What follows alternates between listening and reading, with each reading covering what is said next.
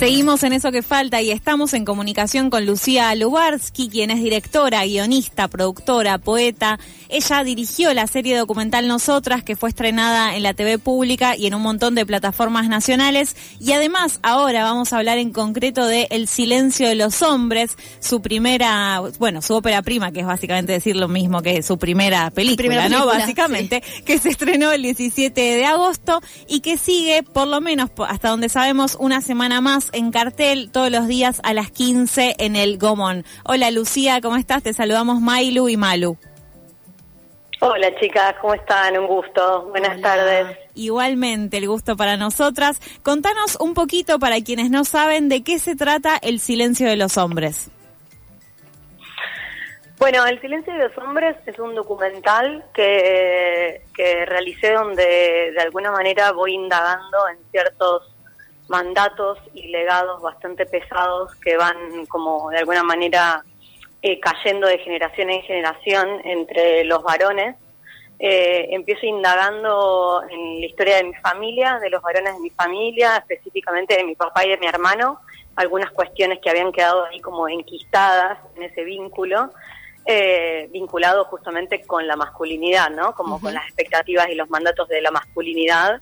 Y un poco esos son el punto de partida para después poder pensar en otras historias, en otras masculinidades y en estas cuestiones que de alguna manera, a pesar de las diversidades, también atraviesan a las masculinidades más tradicionales y a masculinidades más disidentes en estas cuestiones que tienen que ver con los mandatos de género, con los silencios, con las complicidades, las violencias, tanto ejercidas como sufridas también eh, para quienes se sienten más cerca, de alguna manera, de la masculinidad más clásica, más normativa, mm. o todo lo contrario, para quienes se sienten más lejos y más excluidos de eso y quizás sufrieron mucho a lo largo de su vida por no, por no dar con el canon, ¿no? Entonces un poco la peli parte de la historia de mi familia para llegar a varones más desconocidos y también hago unas entrevistas a, a muchos varones, pero luego hay tres protagonistas que de alguna manera la peli va siguiendo y se va armando como un entramado de relato coral donde vamos indagando en estas cuestiones. Y, y o sea, particularmente desde esta eh, aproximación desde los varones de tu familia? ¿Qué fue lo que te hizo llevar a hacer esta película? ¿Cuál fue el clic, digamos, o, el decir, che, me parece que está bueno hacer una película con esto? En realidad, eh, lo loco es que hoy la película parte de mi familia, pero en el proceso del documental eh, llegué a mi familia mucho después. tanto que el proyecto que presenté al Inca y, y si hubiera tenido que filmar cuando tocaba filmar, eh, que después se aplazó todo por la pandemia, la película Mi familia no hubiera existido en la, película. Que, y fue como un proceso, porque de alguna manera las inquietudes vinieron, bueno, por un lado son un poco hijas de la época, ¿no? Como digo, hay cuestiones que nos venimos como replanteando los feminismos desde hace un montón de tiempo, vinculados con los roles de género, con, con cómo nos van normando, ¿no? Estos dispositivos que son los géneros, con las opresiones de género, con, lo, con los lugares que queremos de los que nos queremos desplazar y otros espacios que queremos conquistar. Y en eso también preguntas que nos atraviesan en términos de experiencia personal, íntima y en nuestros propios cuerpos, ¿no? Y nuestro deseo.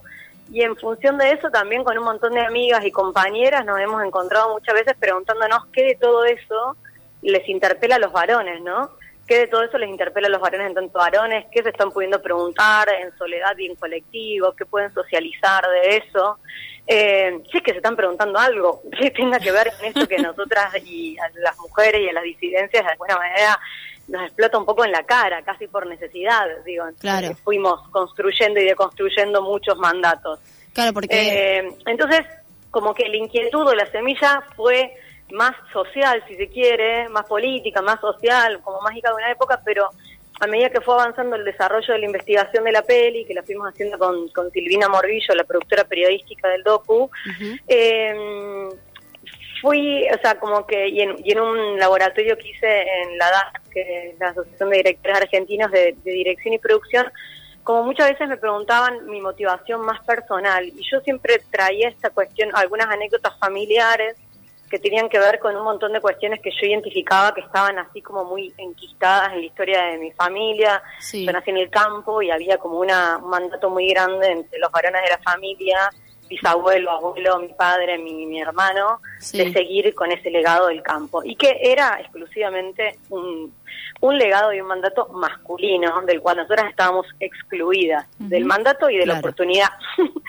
Eh, y bueno, y como que empecé a indagar un poco en eso, y pandemia mediante me metía dentro de casa como todos, y, y fui encontrando cartas de la infancia, fui encontrando fotos, fui encontrando unos videos hermosos que teníamos de cuando éramos chicos en el campo, y empecé a hacer llamados telefónicos con mi hermano y con mi viejo para ver si ciertas cuestiones que yo recordaba de la infancia, cómo las habían vivido ellos. Sí. Y, y bueno, y ahí fue que empecé un día, les dije, che, ¿se animan a que les haga una entrevista? No sé si va a quedar, pero si se animan, se las hago. Y bueno, finalmente terminaron siendo los protagonistas de la peli. También entendí que ahí, para mí, la peli como que encarnó un núcleo mucho más interesante, donde a mí me interpeló de una manera personal, eh, donde me atraviesa. Hoy, no sé, quiero mucho más esta versión de la peli y siento que es más expuesta, quizás es más jugada, estamos, es como raro de repente, viste, ver fotos donde, no sé, con el Gomont era rarísimo decir, ah, mira, tipo, como ver a mi viejo, a mi hermano, nuestras cosas de la infancia, es como, pero a la vez siento que también es interesante que ese sea un punto de partida, porque creo que a nivel empatía con él y la espectadora me parece que genera otra cosa ese punto de partida de la historia de una familia entre mil comillas común, ¿no? Claro. Y a partir de ahí empezamos a abrir eh, el espectro de un montón de masculinidades posibles, que es un poco lo que propone la peli, abre, discute, ¿no? La, la, infinidad de masculinidades posibles. Claro, y eso me parece que está buenísimo porque eh, en, el feminismo, digamos, se habla sobre todo, obviamente, de toda la opresión que subimos, sufrimos las mujeres, pero no se habla tan, eh, tanto de lo que sufren que eh, los, los varones, que también son víctimas de alguna manera del machismo, ¿no? Sí, yo creo que, a ver, creo que que todos somos víctimas de la, de la, de la sociedad patriarcal, ¿no? Y como que esta sociedad patriarcal se replica sin duda en este, digamos, en estas prácticas machistas que muchas veces también replicamos las mujeres, vamos a decir, nos veamos como, eh, pero, o sea, yo veo que hay ciertos gérmenes de esta masculinidad eh, de esta propuesta de masculinidad en la que nos socializan desde que somos chicos, digo, que los socializan a los varones, a las mujeres nos socializan en, el dispositivo y en todas las funciones y los rasgos de lo que se, espera de nosotras como mujeres. Pero lo que voy fui identificando en la investigación, en las charlas con ellos, en, es que hay ciertos gérmenes que, por supuesto, que sin duda los oprimen y los cercenan y también cuando cuando se cuando se habla muy livianamente de que los feminismos venimos a, clausurar las posibilidades de los varones, a censurarlos, a coartarlos, yo pienso como que hay muy poca hay muy poca hay muy poco diálogo eh, porque realmente hay un montón de cuestiones que estamos planteando. Los feminismos que liberan un montón a los varones en un montón de cuestiones, de dejar de tener que ser el fuerte, el que nunca se quiebra, el proveedor. Eh, digo, hay un montón de varones que les encanta quedarse en la casa con sus hijas, no sé, digo, como entre, entre miles de cosas, ¿no? Digo, y todas las posibilidades que se les coartaron y que se coartaron ellos mismos por sentir que se caían, como decimos en el campo, que estaban sobrados de lote, ¿no? Como que, se, que, que, que eso no les correspondía, porque me parece que hay algo que marca la masculinidad muy fuerte, que es como hay una especie de guion que hace que todo tenga que entrar ahí adentro y lo que se cae es lo que marca cuán, o sea, es como si fuera una especie, yo siento que es como una especie de termómetro que sube, y mientras más arriba estás, estás más cerca de esa masculinidad, de ese macho alfa, y vas bajando, pero es una competencia que nunca se detiene. Entonces lo que yo vi es que hay una cuestión de siempre estar demostrando esa masculinidad, y la demostración es uno, eh, está siempre esperando que del otro lado haya una homologación. Entonces, hay algo distinto de las masculinidades respecto de las femenidades. Un varón que, un varón que, le gusta otro varón, eh, de alguna manera hay una crisis con su masculinidad y no siento que suceda lo mismo para las mujeres, porque uno de los primeros mandatos para el varón es ser hétero, es querer coger, es como la potencia sexual, bueno, la conquista de la mujer. Y por supuesto que eso después también recae en las mujeres y en las disidencias, porque toda esa exacerbación de potencia que tienen que estar mostrando recae en violencia, recae, bueno, en un montón de cuestiones, digamos, que, que, obviamente nos afectan. Lucía, eh, preguntarte qué te encontraste cuando empezaste como a recabar los testimonios que conforman el documental y en esa búsqueda si hubo alguna sorpresa. Es decir, yo, yo individualmente hubiese empezado, ¿no? Con, con la premisa de, bueno, todos los chabones a los que voy a entrevistar van a, van a ser todos machirulos. Digo, eso estaba un poco ahí de trasfondo o no, y en ese sentido entonces, si hubo alguna sorpresa cuando empezaste como a hacer todas las entrevistas. Mira, una, una de las cosas que buscábamos con Silvi es justamente abrir ese, ese espectro de posibilidades, de experiencias masculinas y que la, y que la película de alguna manera, hablando también de lo que es la representatividad, ¿no? Que la película no vuelva a poner a todos los varones en el lugar de que son machos o no son nada, porque siento que es como repetir un discurso que, que de alguna manera vuelve a, cerrar, ¿no? Entonces, como que también fuimos muy conscientes a la hora de ver qué testimonios nos, nos interesaban, eh, Sí, por supuesto que hay varones muy machistas, por supuesto, pero también hay varones trans, pero también hay varones gays, pero también hay varones maricas. Digo, que cada uno desde su lugar tuvo que atravesar situaciones muy distintas, aún considerándose varón, pero desde una diversidad de experiencias y opiniones súper distintas, porque muchos eran los oprimidos y otros eran los opresores, por decirlo rápidamente, digo, pero una misma situación de bullying había uno que fue el que oprimió al otro y otro que fue el oprimido, digamos. Sí. Porque de algún modo también era como lo que queríamos, como abrir de decir, che, eh, todas estas experiencias están atravesadas por la masculinidad de algún modo. Y sí, puedo decir que, que hay cosas que se repetían de alguna manera, como esta cuestión de la, la dificultad para para compartir las emociones, para abrir la vulnerabilidad, para mostrarse frágiles, eh, para abandonar un poco esa competencia que hace que todo el tiempo se estén midiendo en muchos términos, ¿no? Mm. Términos como deportivos, profesionales, sexuales, físicos, o sea, como que ahí es donde está esta performance masculina todo el tiempo. Pero también mucha, lo que nos sorprendió mucho, que nosotras con Silvi nos reíamos siempre porque decimos que es como muy mentiroso el nombre de la peli porque es el silencio de los hombres y nosotras siempre jodemos diciendo que es el silencio de los hombres que hablan. Porque, porque vimos mucha necesidad y muchas ganas de hablar. Como que cuando encontraron un espacio donde entendían que había interés de ser escuchados y había respeto y no estábamos todo el tiempo queriendo bajarle líneas sobre lo que decían, porque de alguna manera lo que quiere el documental es abrir y sí genera muchas incomodidades, pero es como dejarle también al espectador y la espectadora que tramite lo que le pasa con eso, ¿no? Resolverlo rápidamente también nosotras desde yo estar con una voz en off diciendo lo que pienso de lo que dijeron los entrevistados, ¿no? Claro. Em, y entonces lo que sí identificamos fue como mucha necesidad de hablar y también mucha soledad para tramitar y para gestionar muchas emociones, pero como que cuando se le abría una puerta había muchas ganas de que eso suceda. Está buenísimo eso, que evidentemente hay un terreno fértil, pero para nada, pero para nada, mm, ¿cómo decir? Como que, que hay que arar mucho para llegar ahí. Eso es lo que pienso. Como que hay pocas condiciones dadas en términos de sociabilidad, educativos, eh, de, grupo de pertenencia, como que están todo el tiempo todavía como ahí cerrados, ¿no? Como pero en la individualidad te das cuenta que sí se abrían, lloraban, o sea, como que nos, nos contaban anécdotas y se quebraban, y a, completas eh, desconocidas. Sí, sí, sí, sí. Muy bueno.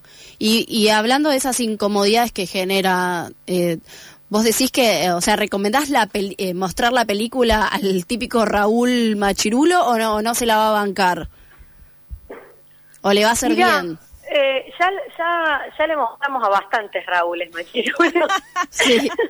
¿Y cómo reaccionaron? Eh, y vos sabés que una cosa que nos sorprende, nosotros estuvimos tratando de ir a casi todas las funciones en el Gomón, es que van un montón de varones. Y van varones grandes. Van señores de 70 años, pero muchos, ¿eh? No pocos. Y un poco el desafío de la peli que nos planteamos, que yo me planteé siempre desde un inicio, y un poco por eso decía entre mil comillas esto de empezar por una familia eh, bastante común en un sentido, porque de alguna manera yo entendía que era una buena puerta de entrada para que no sea, para que un Raúl, como vos decís, no lo, no lo vea reactivamente desde el comienzo. O sea, uno de los protagonistas de la peli es un pibe trans. Si yo empiezo con la historia de él, posiblemente muchas personas se levantan y se van o creen que es una película de nicho, dicen yo qué tengo que ver con esto. Claro. Pero no, empieza con una película, empieza con una historia de familia, con un señor de campo, con su hijo, como todo parece, una vez, el, bueno, el programador de un festival que había visto la película me dijo, tu película parece la película de la familia Ingalls y termina siendo una película punk. y dije, me encanta eso que Excelente. Y como que tiene un poco eso, como que la idea es, y ya un montón de varones muy tradicionales la vieron, y, y, tuvimos como, fue interesante, por supuesto que es revulsivo quizás para ellos, o, o, te dicen como que osado, cuestiones así, pero muchos nos han dicho como que los dejó pensando muchas cosas, que se quedaron hablando con sus hijos, que se lo quieren mostrar a... Y eso me, sorprende bastante. Hay escenas que yo entiendo que para personas que nunca estuvieron en contacto con las diversidades sexuales, como que pueden ser bastante eh, disruptivas y como como llegan hacia el final de la película y como es como que ya entraron y, y, hay algo que te va como entiendo no como porque yo la hice entonces me es difícil a veces atraerme pero recupero un poco lo que me dicen. Y como que la película un poco te va llevando. Claro. Y entonces hacia el final ya estás ahí. Y se, notas algún, algún cierto alivio en algunos en algunos hombres ¿Cómo? ¿Cómo? si notaste algún cierto alivio en algunos hombres después de ver la película? Mira, es muy loco. Hay muchos que nos escriben diciendo que nos agradecen por haber por haberla ahí, porque nos agradecen sí por haber hecho la película. Eh, hay muchos que se van con preguntas, por ejemplo, como hay un señor que vino el otro día y que nos escribió después diciendo yo realmente es una pregunta que nunca me hice en mi vida, que es ser varón y siento que me la llevo para siempre. Hay otro que se fue diciendo yo realmente me doy cuenta que nunca me pregunté si me gustaban los varones, como que siempre lo di por sentado, como que muchos se van con, con preguntas prendidas. Se les llena que el de quizás no, no se las habían como hecho nunca realmente. Y hay otros que te dicen que se sienten muy identificados con un montón de testimonios y entiendo que algo de eso, de ver que hay otras personas que les pasa eso que nos pasa, como nos pasó dentro de los feminismos, ¿no? Cuando empezamos a ventilar un montón de situaciones que nos sucedían a nosotras, entender que no estás sola en eso, eh, entiendo que desde ese lugar de la identificación y de sentir que no sos un bicho raro, hay un cierto alivio, pero tampoco es que la película es condescendiente, no es punitiva, pero tampoco es que dice, no, chicos, ustedes son los primeros víctimas del patriarcado, está todo raro, está todo difícil, y por supuesto que ustedes están atravesados por esto también. Entonces es como, pero sí, creo que en esa identificación de entender que hay muchos otros que se hicieron preguntas como las que vos te estás haciendo, que te recuerdan las situaciones que viviste, eh, no sé, desde dificultades sexuales en adelante, es como que hay algo un, poco liberador de, de sentir que no sos el bicho raro. Claro. Y después de todos los testimonios, ¿no? Y la reflexión que te deja a vos como directora la peli, ¿qué le dirías a un pibe que está sufriendo, eh, bueno, esto, los embates, ¿no? Del machismo y del patriarcado. ¿Qué crees que los puede ayudar a los pibes que se empiezan a hacer estas preguntas, pero que no saben a dónde desbordarlas, digamos? ¿Que no saben cómo? Como a dónde llevar esas preguntas, o sea, mm, mm. esto, eh, esto que decías vos del campo, claro, del campo por arar. Claro. Mira, eh, creo que hay algo que para nosotras y nosotros fue, no sé si sanador es la palabra, pero sí muy modificador. Primero que creo que hay un espacio, primero en principal creo que hay una, hay, hay toda una transición de incomodidad que me parece que eh, ya la vivimos nosotras y nosotros y me parece que es indefectible y que si casi no la, como si no la atraviesan creo que no pasa nada con lo cual si están un poco incómodos durante un tiempo no me preocupa como que me parece que es casi saludable no como sentirse incómodo respecto de ciertos patrones de conducta o digo muchos de, de los testimoniantes o de personas con las que he hablado después te dicen, y bueno, sí, yo de un montón de grupos de WhatsApp me fui, de grupos de amigos me fui. A veces hay una incomodidad que es difícil de saldar en ciertos espacios, o, te la vivís luchando, o hay un momento que también sentís que necesitas más cerca de gente que te respete o que te que, que, te, que te vea como sos y no le dé miedo.